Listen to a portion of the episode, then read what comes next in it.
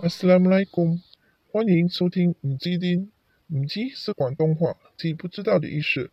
而丁是阿拉伯文，有好几个解法，可解为主权、力量、君王。但同一个丁字又可解完全相反的意思，如归顺、服从。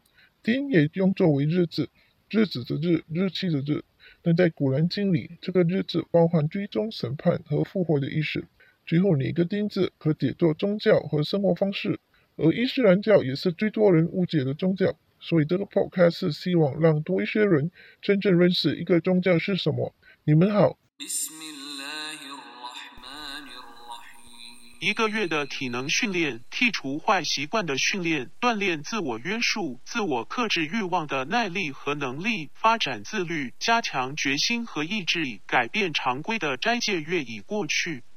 谁曾为这个月做出过全力，又或是只有一点点的努力，又或是某些原因心有余而力不足者，不管或多或少，曾在这个月里纪念过真主的，对于这些人都是充满恩赐的月份。有很多心理学的研究，要改变一个人的习惯，又或是植入一个新习惯，一个月是最基本的日子，令人可以重新出发。最重要是人自己有没有这份决心，继续把这份克制、坚持、自律延续下去，还是斋月一过打回原形或放纵私欲？说易行难，幸运的是，这赖买单月还是会在每年回来的。但能否仍然有机会再见赖买单月，就只有真主才知道。真主所创造的赖买单斋月可能已离开，但真主仍然永恒的存在。他从没有离开过，他仍然接受忏悔，给予宽恕。他的慈恩围绕着他所创造的万物，从不需要休息。对于向他祈祷、忏悔和感恩的人，真主绝不怠谢。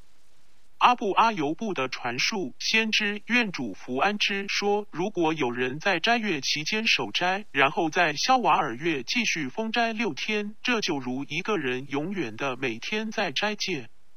除了此节圣训和赖买单月以外，真主也有很多时间，其实都是非常临近我们的，例如每天的五次礼拜。古兰经第十七章七十八节，你应当谨守从晨时到黑夜的拜功，并应当谨守早晨的拜功。早晨的拜功却是被参加的。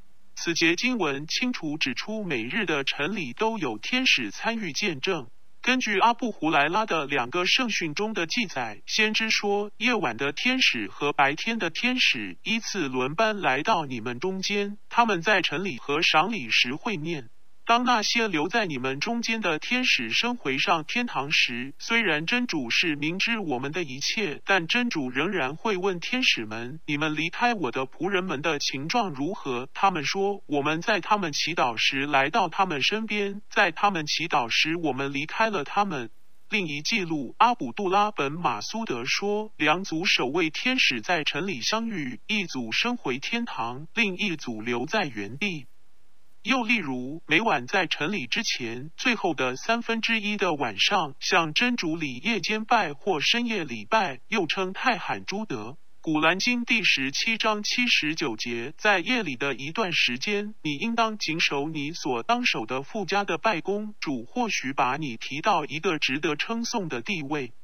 真主喜爱那些在宵礼后睡觉，然后困难地起床，只为向真主祈祷的人。有圣训记录，每晚的深夜时分，真主都会说：“谁在这个时间寻求宽恕，我必宽恕他；谁在这个时间寻求帮助，我必帮助他；谁在这个时间寻求恩典，我必赐予他。”古兰经第五十章十六节，我却已创造人，我知道他心中的妄想，我比他的命脉还近于他。另外，还有在赖买单月以外的日子为真主斋戒，真主都会是临近的，所祈求的和所忏悔的，真主都会回复。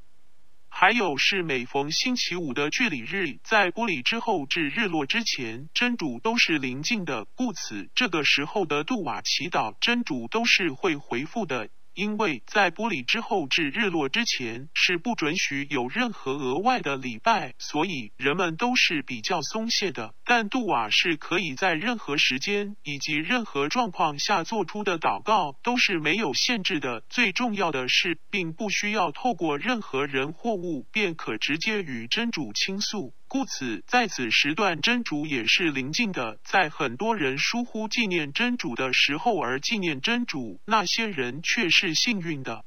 另外，便是在朝觐时的阿拉法特日，充满恩典和真主临近的一天。还有就是当诵读古兰经，或一般人聚集一起，只为学习古兰经和纪念真主的聚会，真主都却是临近的。因此，赖买丹月的离去。虽然可惜，但其实真主的恩典从未间断过。只需花多一点心思，便会发现真主仍然是临近的。